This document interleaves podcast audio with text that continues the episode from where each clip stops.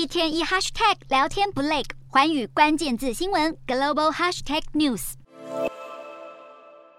目前全球的经济状况不乐观，不过世界银行最近上调了东南亚的马来西亚、泰国还有柬埔寨2022年的 GDP 经济成长率。由于马来西亚国内的消费状况改善，再加上出口强劲、观光逐渐复苏，今年的上半年经济成长远远超过预期，也因此世界银行把 GDP 增长预测上调为百分之六点四。那泰国也因为放宽了防疫相关规定，助长了旅游业的复苏，因此呢，世界银行把 GDP 的经济成长率上。上调为百分之三点一，泰国政府则预测今年的经济成长会增长百分之三到百分之三点五。至于柬埔寨的部分呢，从四月份的百分之四点五上调到百分之四点八。不过，同样位在东南亚的缅甸，则是因为受到了高通膨、国内动荡这些因素的影响，经济持续的疲软，因此自去年急续收缩百分之十八之后，今年的经济增长可能大约只有百分之三。